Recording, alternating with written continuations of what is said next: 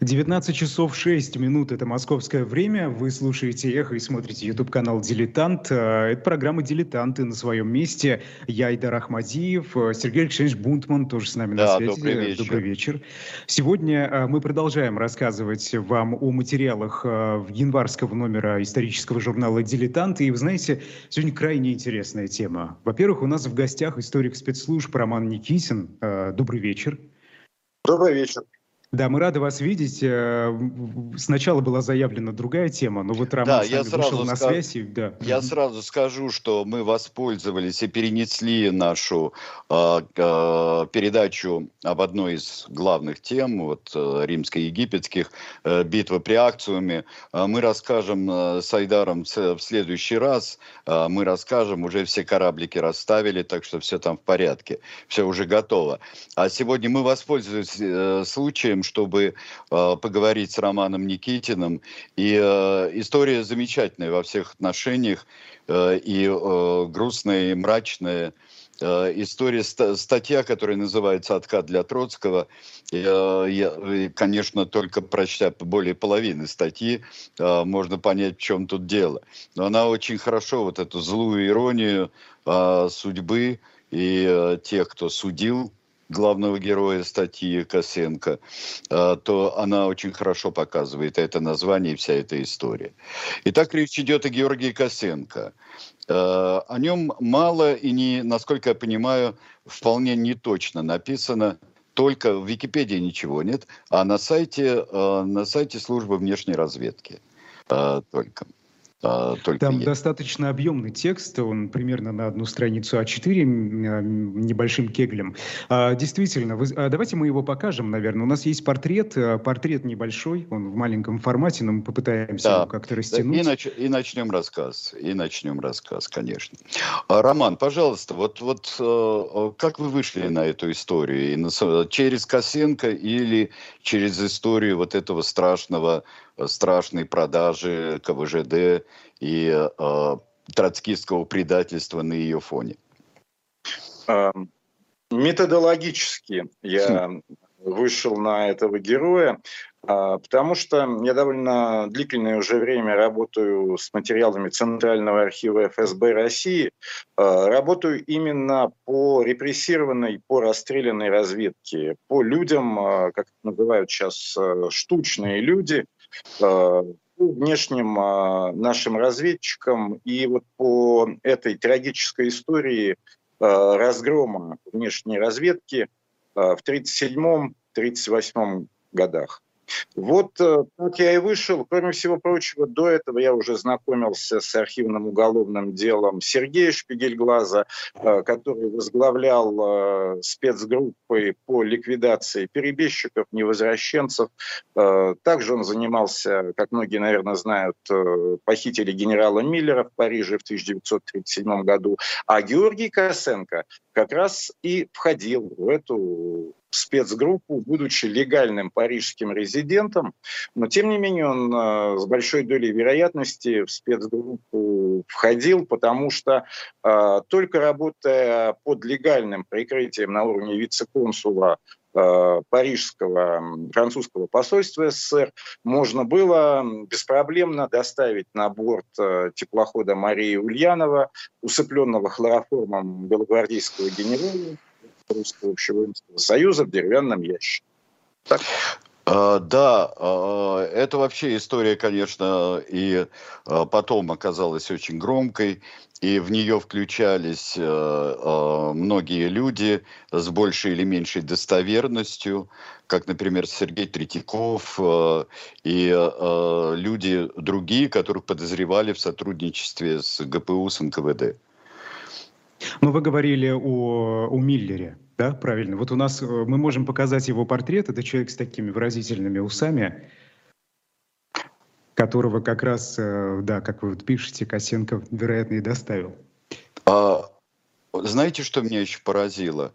Э, что а, Миллер был расстрелян а, позже Косенко, в том же году, но позже. И что вот все это, все это время, если я правильно понимаю, Миллер сидел во внутренней тюрьме НКВД. Да, Миллер сидел во внутренней тюрьме НКВД. Я специально вот, э, буквально достаточно такое незначительное количество времени назад искали его и как Миллера, искали его и как Иванова. А существует сведения, что он содержался даже не под своей фамилией во внутренней тюрьме. Неизвестно, где находятся эти материалы, но обнаружить ничего не удалось. Возможно, они до сих пор находятся под э, грифом. А кто ж так э, э, громогласно написали э, люди, что вот рассекречено дело Миллера, и там то-то, сё-то, пятое, десятое, э, письма, просьбы Миллера дать ему пойти в церковь, э, дать ему жития святых э, почитать, на что ему не ответили вообще.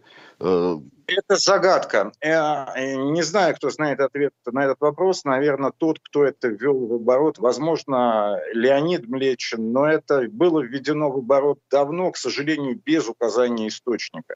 Потому что, когда мы занимаемся такого рода исследованиями, или вот моя стезя – это исторические расследования, исключительно важен источник, фонд, опись, дело.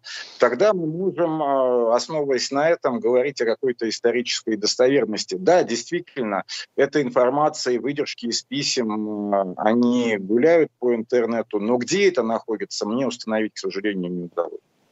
Да. Ну что же, вот вернемся к Косенко. А, а, до этого он вообще какова биография, вот настоящая биография его, а не то как бы подробная, но ничего не говоря, очень мало говорящие э, сведения, которые есть на сайте службы внешней разведки. А, действительно, парадокс то, что бюстов, монументальной скульптуры Косенко больше, чем его фотографий.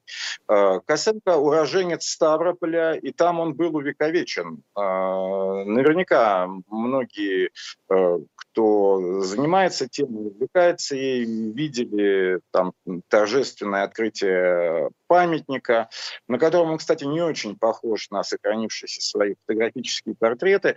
Он в Ставрополе родился, у него было совершенно шикарное по советским временам социальное происхождение, потому что, и он об этом вспоминает в своем последнем слове на закрытом заседании военной коллегии с явным упреком а, к своим бывшим товарищам э, и недоумением. Как же так? А, мой отец э, был расстрелян белыми, сестра повешена, а вы тут меня судите и собираетесь поговорить высшей мере наказания. А, да, действительно, а, участие и его отца, и его сестры он многократно подчеркивал в своих автобиографиях. А, в Ставрополе он родился, в Ставрополе он получил образование, и э, вся его карьера дальнейшая также была связана э, с Ставрополем.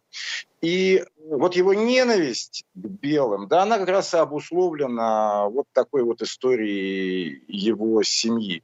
Он занимался недолгое время военной цензурой, потом он э, поступил на службу войска ГПУ. Войска сначала, и, да? Да, войска, да, он, э, ну, по Северному Кавказу банды гонял эм, тогда еще на излете граждан, гражданской войны, а потом он стал работать в органах, э, в губернском отделе УГПУ в том же своем родном э, Ставрополе и занимал там должность начальника секретного отдела. Это к вопросу о том, что разведчики, они не начинаются с чистого листа зачастую. И у Шпигельглаза, и у э, Косенко у них первично за плечами все-таки контрразведка. Все-таки вот это противостояние э, с белыми, оно перенеслось и за кордон, и за границу. Условно говоря, они последовали, последовали за кордон чтобы завершить уже проигранное белыми дело на территории России и довести его до конца. Неважно, в Харбине это было или в Париже. И вот таким вот человеком был э, Георгий Косенко. То есть у него оно было еще и лично. А Но... что значит довести до конца? А, довести до конца уничтожить э, боевое крыло Белогварди... белого, белого дела. А это был русский общевоинский союз, и это было одно из важнейших направлений э, э, противодействия его деятельности, одно из важнейших направлений работы советской внешней разведки в то время. А вот знаете, это была все-таки месть или или действительно эти люди были опасны, их надо было уничтожить, как на это смотрела советская власть? Мне очень э, вот нравится выражение историка, правда, книга несколько о другом, о том, примирились ли мы. Э, вот его книга о гражданской войне в Испании, где он задается вопросом, э, ну как же так, вот испанцы, они такие темпераментные, у них была очень жесткая, жестокая гражданская война, вот они примирились, а у нас национальное примирение до сих пор не достигнуто. Это, кстати, важнейший нерешенный э, вопрос. Вот что это действительно, как, как вот вы сейчас совершенно совершенно правильно поставили его. Отмщение или, или, или, или что-то еще. А, и отмщение, и э, вопросы безопасности, потому что э, у белого дела продолжало существовать боевое крыло, э, доказанные абсолютно террористические акты на территории СССР, и э, вот все эти, это даже больше, чем активные мероприятия, это спецмероприятия. Похищение Кутепова, похищение Миллера, все это было именно направлено на то, чтобы э, снизить активность именно боевой деятельности белогвардейских организаций, которая никуда не девалась и которая продолжалась. Я Поэтому, только одно... Да. Это вопрос безопасности э, Советского Союза. Ну и, естественно, учитывая вот такие обстоятельства, которые складывали жизнь Косенко, это еще и личные мотивы, безусловно. Потому что, ну что говорить, отца расстреляли, сестру повесили. Поэтому он был супер идейным на этом фронте. Я единственное только хотел бы сделать замечание тому неназванному историку, а, что э, испанцы не примирились. Это не называется примирение. Это называется компромисс, который исторический компромисс, а вот эмоционально, ну, я был свидетелем, ну, невероятного доходящего до драки спора о гражданской войне в Испании, который был буквально несколько лет назад э, в институте Сервантеса. Был такой спор о фильме э, про гражданскую войну, что э, я уже как-то так опасался, что сейчас дойдет до драки дело. Сергей Алексеевич, очень... а вы знаете, а мне казалось, что это э, скорее вот, просто как я это, да, э, вижу, не примирение, а скорее, а забыли новые поколения. Вот этого значит нет? Нет, нет, нет. Э, этого нет в памяти, там историческая память чрезвычайно сильна, и она и у нас будет сильна. Мне кажется, что у нас ну, не только в этом а, проблема об освоении гражданской войны. А вот скажите, а, чем а, люди... А, есть, ведь были и действительно была и а, опасность реальная, и были реально подтвержденные террористические акты, и а, убийства были и на территории а, Советского Союза и э, представителей тоже за, э, за границей были. Но были и, э, скажем так, уже провозвестники состряпанных дел. То есть были и провокации, э, были и э, дела контрреволюционеров действительно э, несколько подтасованные, я бы сказал. Роман. Сложный вопрос э, и подтасованные, конечно, э, дела э, были. То есть эм, я видел много достаточно материала. То есть, допустим, вот в «Дилетанте» же э, выходил материал, это я исследовал расстрельный список э, больницы Медцентруд. Э, и тогда впервые встал вопрос, отмщение это или не отмщение. Э, белогвардейские э, офицеры, один разведчик, другой контрразведчик, э, которые готовы были разоружиться. Причем талантливые люди, сохранилась переписка контрразведчика Колчаковского с женой, э, который хотел стать учителем, который каялся, и э, причем поразительно, насколько вот он понимал, кто в новой власти главный, он там цитирует, товарищ Сталин говорит, надо держать фронт на учителя. Он учителем хотел быть. Все равно не поверили, А это времена, в общем, в плане репрессий, надо понимать, вегетарианские. Это 24-й год, это НЭП, да. И все равно ему не поверили, решили то, что это спящая подпольная белогвардейская организация, и хотя тогда э, расстреливали не так много, тем не менее приговорили к высшей мере наказания и э, Тогда вот эта больница Медсантрут, это была перевалочная база для захоронения на Калитниковском кладбище вот так называемый список э, больницы медцентров. В какой степени тут э, скорее даже не провокация, тут такая ну, целенаправленная зачистка. Да? А, была организация, не было ее. С моей точки зрения, а, я смотрел организационные связи, не доказаны. А, но тут, э, понимаете, не все еще рассекречено, многое оставлено на, на секретном хранении, потому что а, когда в архивном уголовном деле, допустим, там используются э, показания секретных осведомителей, это часто еще остается на секретном хранении. Да, это, пожалуй, так. Но, конечно, вот завершая вот этот кусочек, э, вот хотелось бы сказать, когда я говорил провокации, э, я имел в виду знаменитые операции, такие как Трест и э, другие.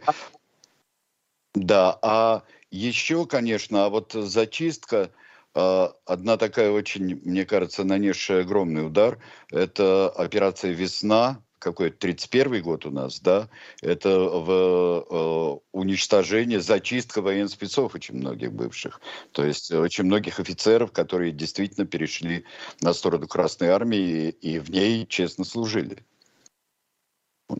Ну да, это, это, это, это все, безусловно, было. И э, тут э, еще вопрос политической конъюнктуры вот э, доказанные случаи фабрикации дел э, и подтасовки, это все начинало разгоняться буквально вскоре после э, окончания гражданской войны и дальше только э, набирало ход. Да, только тот Сталина этот замечательный э, э, путь, тот же, которым, э, которым так, в общем-то, и опозорила Сохранка в свое время. Вот. Да. Да. А, хорошо. Вернемся да, к Косенко. Вот если позволите. Да-да-да, пожалуйста. Вы сказали вот слово «охранка». А, э, значит, есть вот такая вот книга, очень интересная, это взгляд как бы, ну, с той стороны. Это Элизабет Порецкий, жена Игнатия Рейса, супруга, она оставила мемуары, ликвидирована в 1937 году в районе Лозанны спецгруппой, э, которая руководил э, Сергей э, Шпигельглаз. Понимаете, потрясающие были разведывательные кадры, да. идейные люди, лучшие разведчики – это граждане стран Восточной Европы и восточноевропейские евреи. Полиглоты, да. А, цвет э, разведупра Красной Армии. А, они, сотрудничая на идейной основе, на идейной основе с государством рабочих крестьян, говорили, ну а что такое, мы же готовимся к мировой революции, да, а, у зарубежных компартий, а, в которых мы состоим, есть военизированные организации, это абсолютно нормально. И они с большой душой с большим сердцем сотрудничали именно по военной линии, с разведупром. И когда стало ОГПУ НКВД подминать под себя военную разведку, а этот процесс имел место, э, их несколько коробило, потому что они НКВД, к сожалению, соотносили вот с той самой охранкой. То есть вы, Сергей, произнесли ключевое слово. Это была проблема, это была одна из проблем в числе многих, э, которая привела к тому, что люди начали становиться невозвращенцами и перебежчиками. Да. А, а мы еще вернемся вот а, в заключение, вернемся, потому что у меня один очень э, к вам серьезный вопрос о состоянии разведки после 37-38 годов. Сейчас я бы вернулся к Косенко. И вот этот, а был ли он вот вы говорите, что он не был таким вот полиглотом, каким его описывает история разведки. Э, полиглотом он не был, и я основываюсь здесь на его собственноручных показаниях, э, где он говорит э, следующее. Ему предложили загранкомандировку в Харбин, и он обрадовался, потому что там не нужно знать иностранных языков, там большая колония русскоязычных.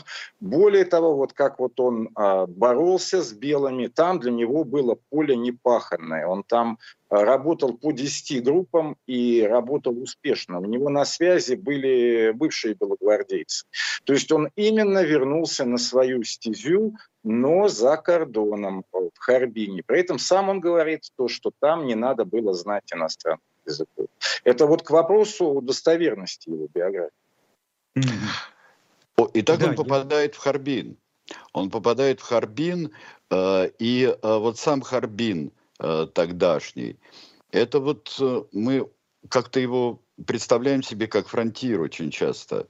Представляем, что это э, такое вот э, странное место, где много и тех, и других, и какая-то ведется друг, э, друг с другом работа и разведывательная, и всевозможная другая, что это очень сложный узел и дипломатический, и разведывательный уж точно.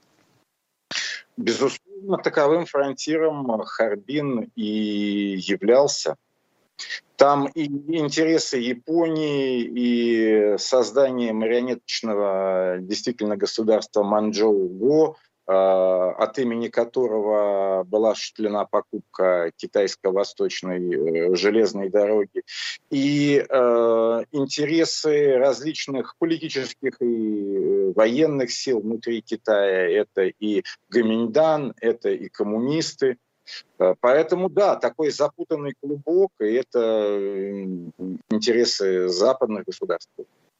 Все это было. А, скажи, э, Роман, скажите, пожалуйста, вот как это все устроено, да, вообще Харбин, вот э, эта разведка, советское представительство, как это работало? Ну, работало, работало достаточно просто. Косенко, он никогда не работал, насколько я знаю, с нелегальных позиций. Он всегда был под э, какой-то крышей. Э, в Харбине он стал работать э, э, в должности ви- вице-консула. И э, туда, забыл отметить, э, туда его завербовал, э, у него был чекистский гуру. А, Еще по Ставрополю старый большевик с дореволюционным прошлым, латыш Освальд Нодев. Его прислали из Москвы в Ставрополь возглавить э, губернский отдел УГПУ. Э, и они с ним работали. И вот он таким выступает в роли такого старшего товарища и наставника для Косенко. А Косенко ни в какую разведку не собирался. Он учился на курсах марксизма-ленинизма и э, думал он э, выдвигаться в Москву. Но тут его нашел Нодев и заинтересовал вот этим вот э, предложением. А резидентом вот сам Освальд Нодев и был. А Косенко был его заместителем. Но Нодев долго в Карбине не задержался. А, вообще он дорос до наркома внутренних дел Туркменской ССР и был расстрелян. А, значит, но после его отбытия в Союз а, резидентуру возглавил, как я уже говорил, под крышей должности вице-консула Косенко. А, скажите, пожалуйста, это была вот э, из ваших исследований, из того, что вы знаете, это была, в общем-то, система э, выискивать своих старых товарищей, младших товарищей и э, брать их с собой, набирать из них команды, и по разным этапам, вот я имею в виду карьерным этапам, их с собой брать. Вот и на повышение и так далее. А, Роман? Ну, э, это прослеживается на разных этапах и э, на, на разных э, абсолютно уровнях. Вот если взять, допустим, слова Ежова, когда его судили, он там говорит, что Залман Пасов, э, начальник иностранного отдела, который добивал кадры, вот это вот человек, которому он, э, безусловно, доверяет. Да? То есть на разведку поставили контрразведку, которая уже репрессировала разведку, и вот этому человеку Николай Иванович Ежов, э, фанатик, безусловно, доверял. Ну что тут, что, что тут можно, можно сказать? То есть человек, который фанатично был проводником там, политики Сталина. Поэтому да, такие, такие, такие, связи, такие связи работают. И э, очень много родственных э, связей. Э, и даже, значит, если брать э, э Харбин, э, в своих показаниях Косенко рассказывает, что э, Нодев, э, будучи его начальником, был женат на дочке э, Рудова, управляющего КВЖД, что вызвало резкое неудовольствие Славутского который был там самым главным человеком. И, э, в общем, по всем документам, которые я читаю, и очень сильно удивляюсь, он был центром вот этого троцкистского псевдо, э, извиняюсь за каламбур, э, центра. Вот так вот такие, на такие сложности мы выходим. Да. А, Славутский э, дипломат и, в общем-то, э, очень опытный человек, имевший за спиной и Кабул, и, э, и у него очень серьезные действительно поручения, и международные у него были. А, но а, мы, я думаю, сейчас прервемся, и вот в эту историю с КВЖД и с вот этой право-троцкистской э, и какой-то такой воровской для Троцкого компании, вот мы, э, э, мы займемся тогда.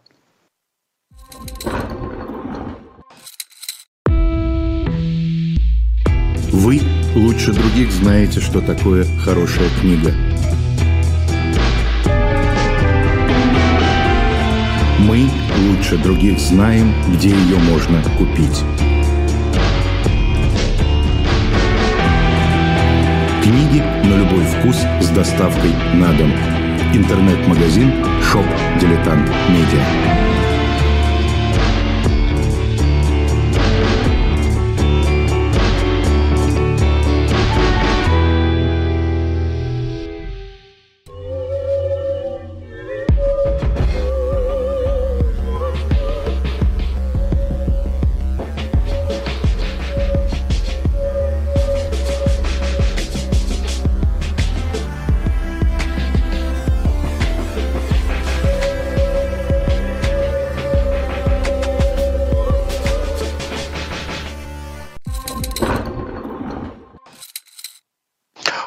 Книжку, которую мы сегодня представляем а, в нашем магазине Shop Diletant Media, это книга, которая у нас еще осталось несколько экземпляров, самые доступные, самое знаменитое произведение Генри Киссинджера а, «Мировой порядок». И а, здесь, даже держа ее в кармане, тем более сейчас карманы, карманы широкие, зимние, это хорошего карманного издания неоклассики и э, тех книг, которые во многом изменили наше представление о мире. И вот э, формирующийся мировой порядок, входящий в кризис и требующий э, корректировки, вот это таким человеком, долго пожившим и много повидавшим, и много сделавшим разного э, в, в мире, как э, Генри Киссинджер – мы еще раз вам говорим, что эта книжка еще есть, и вы можете ее купить на нашем сайте Shop Dilettant Media. Разного, это действительно разного, да. Ну, кстати, вот вы сказали, это доступная книга, действительно, она написана немного иначе, да, нежели другие э, да. книги Киссинджера, как каким-то более доступным и простым языком, потому что Киссинджер любит, э, любит э, водички налить, так скажем. Ну, да, да, да. Ну, теперь он, э, теперь его нет уже с нами, сто лет он прожил, но и нет его с нами. Э, хорошо, плохо, но это факт. Давайте вернемся сейчас э, и к Харбину, и к э, э, нашим э, персонажам. И Косенко, и Славутскому. И э, что же там происходит? Э, что же происходит? И э, что за необходимость э, э продавать КВЖД, не продавать КВЖД? Э, и э, что за история? Конфликты бывали на КВЖД, но это, в общем-то, очень важная магистраль, насколько А я давайте покажем карту. Карту, да. Да, ну вот, вот при показывании карты вот вы сможете не только в статье, не только в «Дилетанте», в статье Романа Никитина, а, но еще и сейчас на экране сможете увидеть. Роман, так что же, э, в чем состоял этот узел КВЖД? Узел КВЖД состоял в том, что паровозики вот такие вот счастливые вот были, как вот этот вот новогодний, были проблемы, были человеческие жертвы многочисленные. А, экспансия Японии э, продолжалась, шла война э, с Китаем. А, Япония стала выставлять ультиматумы, чтобы использовалась КВЖД для переброски японских войск. А, появился бандитизм, хунхузы, стало просто опасно просто рискованно, и э, схлестнулись интересы в этом регионе Советского Союза и Японии, и советское руководство начинало понимать то, что выдавливают, просто выдавливают, и ничего не оставалось, как пойти на продажу этой транспортной коммуникации, несмотря на то, что она еще, в общем, царской России намоленная, досталась оттуда Советскому Союзу. Поэтому деваться, деваться было некуда. И когда начались торги, там первоначальное предложение японцев, которые действовали через э, Манчжоу-Го, оно вообще было, по-моему, смешнейшее, по-моему, там 20 миллионов, что ли, золотых рублей. А, впоследствии вышли на некий, некий консенсус. Э, вот э, что, если вкратце говорить, происходило э, с китайско-восточной железной дорогой, и не было возможности сохранить. Тем более странно смотрятся показания Косенко, который, в частности, пишет, то, что э, Нодев его завербовал на почве того, что оба они были противниками продажи китайско-восточной железной дороги. Как замечательно. А, так за что они были? За якобы откат Троцкого или против продажи? Вообще... А, Объясните, что такое вот этот пресловутый откат Троцкому, да, Троцкого в, в деле Косенко, как он вырисовывается? О, это чистая арифметика, там даже цифры не противоречат реальным условиям вот этой сделки по продаже. Если я не ошибаюсь, торговались 160 э, э, миллионов рублей, э, но условия были таковы, что две трети всех денег СССР должен был получить в течение там, трех лет товарами, а не деньгами. Вот. А, а одну треть, одну треть также выплачивали не сразу, и э, странное совпадение, как раз 20 миллионов это вот та часть, которую э, должны были выплатить именно вот сразу после подписания соглашения. Но не Троцкому, а Советскому Союзу. Просто один в один. Это а. уже не было, это уже не было злака равенства между Троцким и Советским Союзом. Даже да, на... да, да, да, именно, именно. Именно. Причем ну, даже, в общем, своей иронией, заглавив эту статью «Откат для Троцкого», я несколько покривил душой, потому что, ну, откат должен был э, быть предоставлен Троцкому из СССР откуда-то, наверное, от самого товарища Сталина. Однако там все более сложно. Там они договорились с японцами. Весь этот центр, во главе с Славутским, то, что а, в процессе торгов они уступят и откат Троцкий получит непосредственно вот за счет того, э, что это по-другому сейчас называется невыгодная для Советского Союза сделка с учетом интересов товарища Троцкого, который выступает там серым кардиналом где-то. А скажите, откуда вообще взялась эта история с Троцким, с этим откатом? Для чего она использовалась? Где она впервые появилась? Просто вот я вижу в чате непонимание. Ну, она появилась, э, я думаю, в позиции Иосифа Виссарионовича она появилась, который ну, вот, э, решил то, что э, не может быть ничего такого в Карбине без троцкистского центра. Э, как это изложено в деле Косенко, оказывается, троцкистов э, на КВЖД было немерено целых три группировки, и кого там только не было. Я вот смотрю, читаю, вижу два разведника военных разведчика. Сразу начинаешь понимать, сразу начинаешь понимать, что 1938 год, в декабре арестовали Косенко, а в 1937 уже расстреляны Тухачевский, Якир. Ну как же репрессии не коснулись бы военной разведки? Конечно, они все входили в троцкийский центр. Японцам это было неудобно, понимаете. Там же еще и все это завязано на японский шпионаж. И вот японский значит, военный представитель в Карабине Камацубара, он решил, что ему невыгодно с тремя группировками троцкистов работать, да, и вот надо вот им объединяться срочно в единый троцкистский центр, который руководить, конечно, должен был э, никто иной, как генконсул Славутский.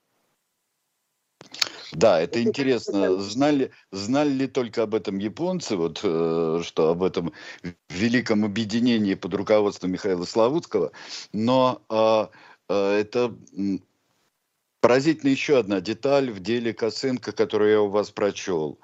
Э, это он признавать мог все, там соглашаться, он рассказывал очень интересно, и мы знаем в каких-то условиях э, происходило, и многие потом писали, э, писали и докладывали э, перед самым судом, э, что э, они под воздействием, под физическим и моральным воздействием, они давали такие показания.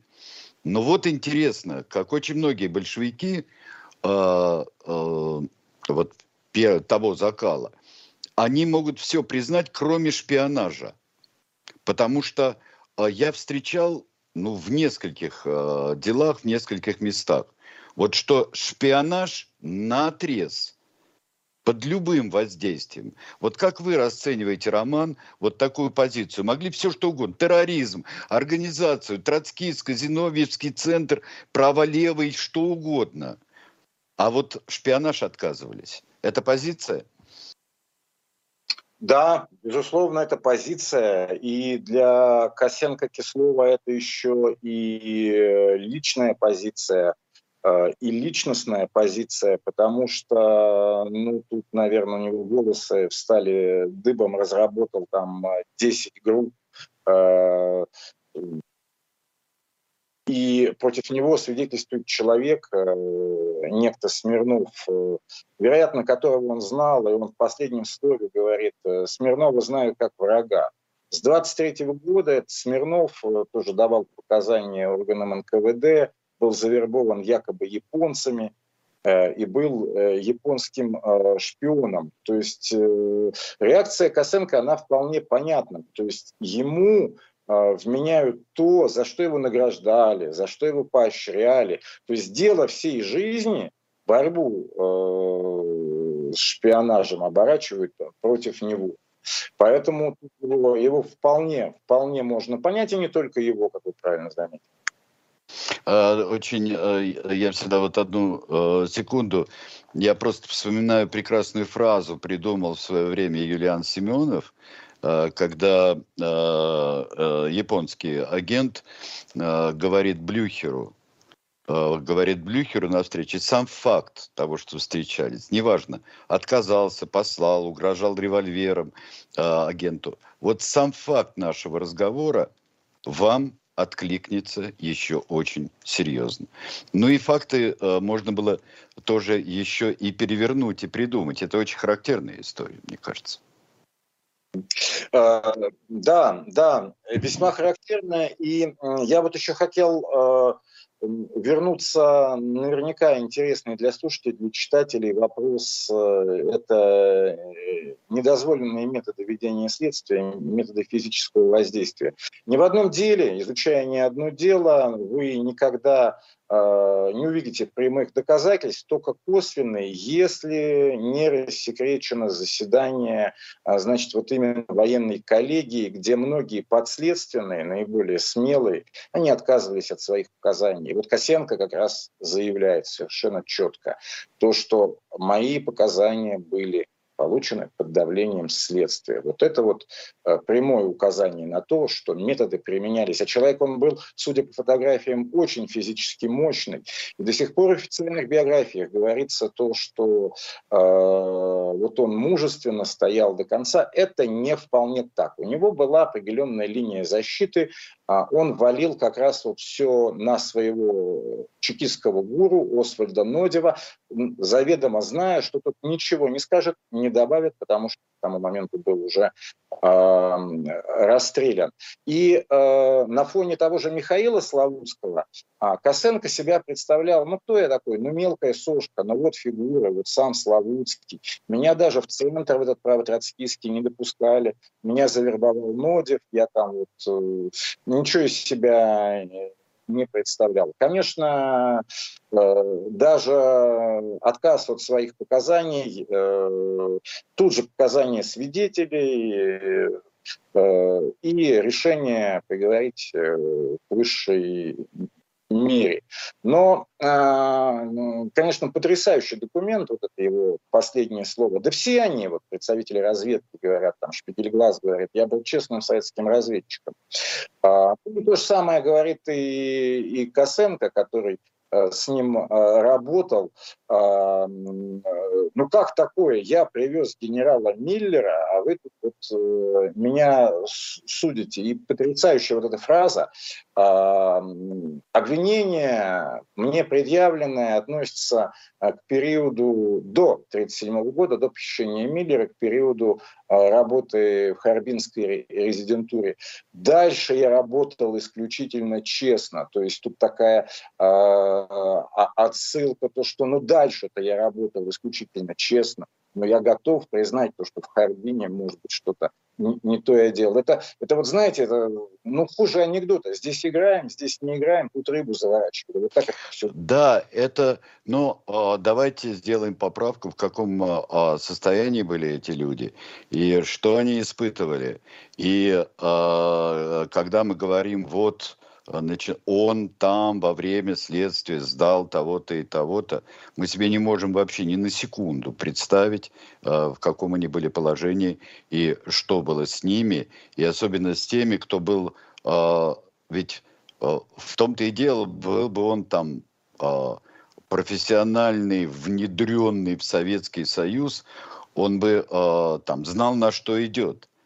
А большинство подавляющее – большинство людей, они просто, ну, даже помыслить не могли э, только что, и им именно так будут предъявлять и такие обвинения. Они были взяты э, очень врасплох, серьезно. Да, да, это прорывается, безусловно, через вот, документальные материалы э, вот этого архивного уголовного дела. Э, и тут вот еще какие признаки, которые свидетельствовали бы о том, через что пришлось и Косенко, и другим его товарищам пройти. Как только в деле человек не дает показания, и в деле появляется два следователя, ведущих допрос, мы же с вами прекрасно понимаем, для чего их там двое. Да? После чего, как правило, следует э, даже не допрос, а многостраничные собственноручные показания человека. Я их нашел в деле Косенко, да, а, а потом они еще и дублируются, э, вопрос, э, перебитые вопросами, но по тексту собственноручных показаний, и я нашел такое в деле Косенко тоже, а, протокол псевдодопроса для подстраховки следователя, вероятно, делает, mm-hmm. да, если откажется. Вот тут, конечно, полный набор, свидетельствующий о том, через что э, пришлось пройти человеку физически крепким, э, чем из него выбили все эти самооговоры, кроме вот шпионажа. А скажите, а как публично э, выглядел этот процесс? Просто я вспоминаю мемуар, мемуары, которые я прочитал американского посла в Советском Союзе с 36 по 38, по-моему, Джозефа Дэвиса. И он ходил на процессы, вот когда был Но это уже был не процесс, это уже был да. Сергей прав, это не процесс. Процессы это вот под кинокамеру с участием там для западных журналистов в том числе. Там они воспользовались, э, помните, 1 декабря 1934 года, упрощенный порядок, вот это вот э, опросом принятое решение, прежде чем mm-hmm. Сталин в Ленинград уехал после убийства Кирова, э, в ускоренном порядке вести следствие, э, без э, дела слушать, без участия Э, защиты, без вызова свидетелей. Э, это закрытое заседание военной коллегии Верховного суда. Никаких, э, естественно, адвокатов, никакой публики. Это председательствующий и два члена этой тройки военной. Да, да. А, я бы хотел, а, чтобы мы с вами упомянули, я сейчас объясню, почему мы с вами, упомянули судьбу Михаила Славутского. Она сложилась совершенно неожиданным образом. Это один из редких людей, кого выпустили. Вы приводите, приводите сведения и то, что настаивают и утверждают, что это освобождение Славутского случилось потому, что его дочь дружила с дочерью Сталина. То есть она была одноклассницей и подругой. Она действительно была подругой Светланы. Но я бы хотел сказать, что Наверное, последовательность событий такова. Алла Славутская написала записку, передала ее, письмо от мамы своей передала Светлане, и Светлана передала отцу. Передавая слова, он э, больше этого никогда не делай, сказал Сталин, который был тогда не один, когда передала Светлана э, ему это письмо. Но факт тот, что через некоторое время а, Славутский был освобожден. Вот в чем дело. Это, это совершенно потрясающе, учитывая то, что все остальные были расстреляны. Насколько а. я помню, полпред в Японии Юренев э, э, также не умер своей смертью, в отличие от Славутского. Э, все они были сочтены принадлежащими к праву троцких центров. Кроме человека, на которого, э, которого он Косенко обвиняет в том, что он стоял во главе всего э, этого центра. И многие другие называли его, да все, все фигуранты по этому делу, свидетели называли Славутского ключевой фигурой. Ну, мне кажется, что вот э, Сталин, если это так, действительно, ну, все похоже очень, что, что это так, просто из нескольких источников, не, то, не только от Аллы Михайловны, э, я это знаю, э, но здесь э, Сталин, конечно, прекрасно знал цену этим э, э, руководством, этими центрами, и э, что Славутский мог с, такой же, с таким же успехом руководить Всемирным троцкистским центром. И какой, какая этому цена, Сталин прекрасно знал, конечно, о чем это говорится. У меня вопрос, э, Роман, у нас не так много. Я прошу прощения, Айдар, э, мне кажется, э, я, когда мы говорим о разведке, и о внешней разведке, и о военной разведке, когда мы говорим, я я прочел, когда я читал о советской дипломатии и разгроме советской дипломатии, то а, разгром разведки еще и, и дипломатии привел к тому, что достаточно продолжительное время э, Советский Союз оказался по собственной же вине глух и слеп очень во многом. Глух и слеп э, во многих странах, которые были ключевыми для того момента. Э, можно ли так говорить? Uh, да, uh, глух, глух и слеп буквально на 99% по некоторым резидентурам оставались единичные люди, которые могли их восстановить и связи обеспечить. И многие, кто оказался в опале, уже находился под следствием, многие выжили благодаря тому, что новому наркому Бире писали письма а, где обосновывали то, что, ну, вот если вы меня расстреляете, да, вы просто э, лишитесь связи с таким-то, таким-то, таким-то источником. Вообще, конечно, потрясающая, трагическая история. А, а, прям э, лю, людей, прям по, по, по Сент-Экзюпери, да, ты в ответе за тех, кого ты приручил. Допустим, резидент в Лондоне, там, э, Теодор Малли курировал Арнольда Дейча и Кембриджскую пятерку, расстрелял да, а, по другим а, резидентурам. И люди в недоумении, ценнейшие источники. Но Сталин-то понимал, насколько ценны эти источники, кембриджская пятерка.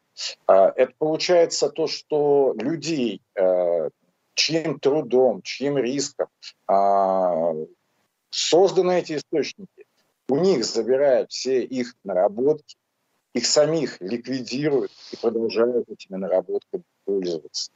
Как Кембридж. Но есть же этому хоть какое-то объяснение. То есть э, это, конечно, слишком да, пресловуто, но они же не могли не понимать, что они лишатся этих источников. То есть они взвешивали, что для них казалось более опасным. Оставлять этих людей да, там, с их э, непонятными идеями опасными и, или избавляться от них. Ну и при этом кажется, теряя Сталин, огромный Сталин, ресурс. Сталин понимал, Сталин понимал все, довели ситуацию до определенного предела, предел осознавал.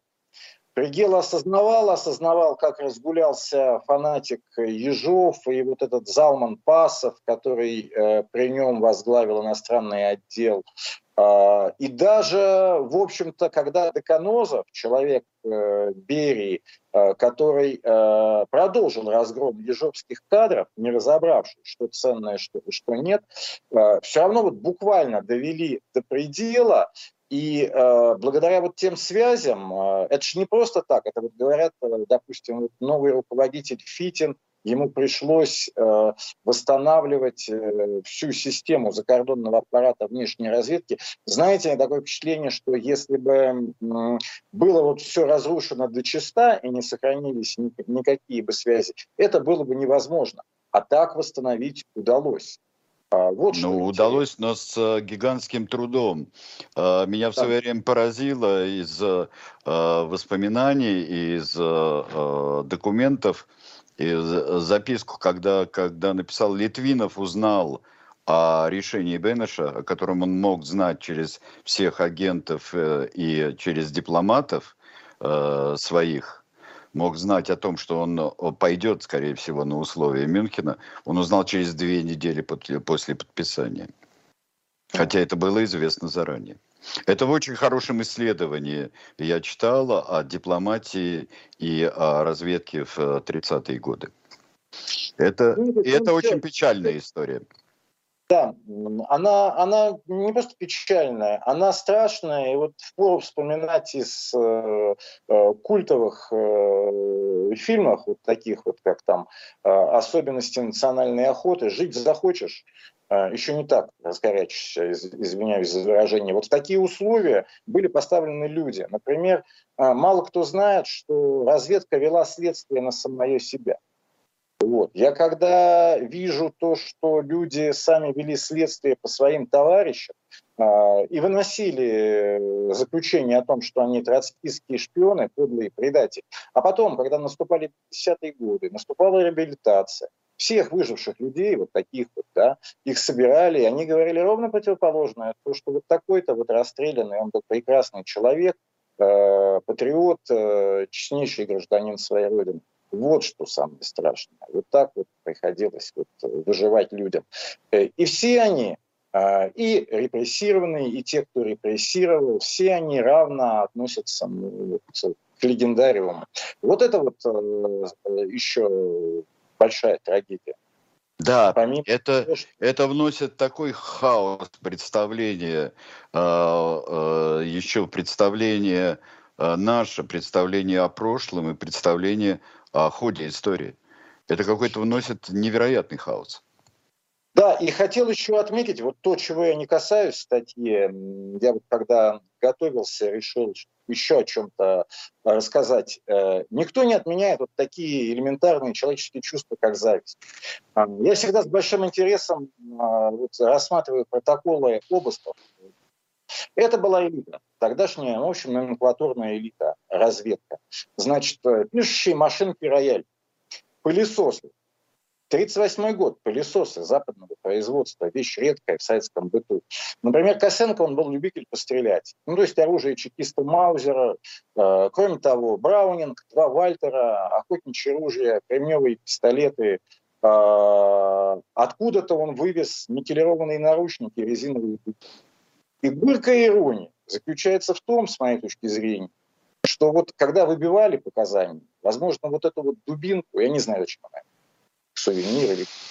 А, да. Вот апофеоз и символ тех вот э, страшных вещей, да, э, которые, которые тогда происходили. И, и, не дай бог, как.